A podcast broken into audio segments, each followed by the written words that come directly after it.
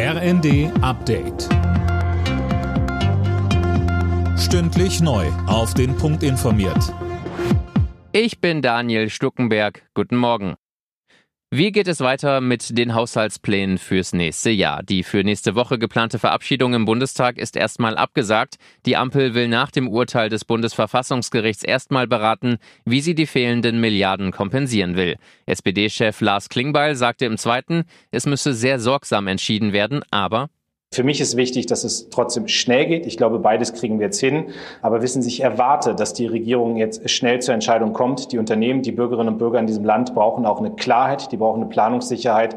Das ist eh eine Phase der Unsicherheit und da muss die Regierung jetzt dafür sorgen, dass wir schnell einen Haushalt haben. Noch immer ist nicht klar, wann die zwischen Israel und der Terrororganisation Hamas vereinbarte Freilassung der Geiseln beginnen kann. Darin geknüpft ist ja auch eine ausgehandelte viertägige Feuerpause.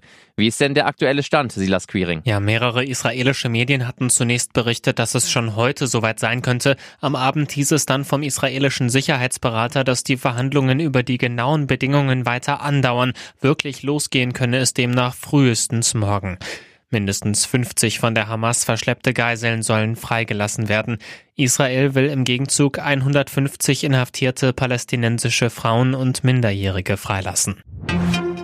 Bei den Parlamentswahlen in den Niederlanden ist die rechtspopulistische PWW offenbar erstmals stärkste Kraft geworden. Die Partei des umstrittenen Spitzenkandidaten Wilders hat ihre Sitze ersten Zahlen zufolge sogar verdoppelt. Die Regierungsbildung dürfte sich schwierig gestalten. Ex-Radprofi Jan Ulrich hat zum ersten Mal ein Dopinggeständnis abgelegt. Ja, ich habe gedopt, erklärte der einzige deutsche Tour de France-Sieger bei der Vorstellung einer Doku über ihn. Ulrich stand seit Jahren unter Dopingverdacht, hat sich aber nie explizit dazu geäußert.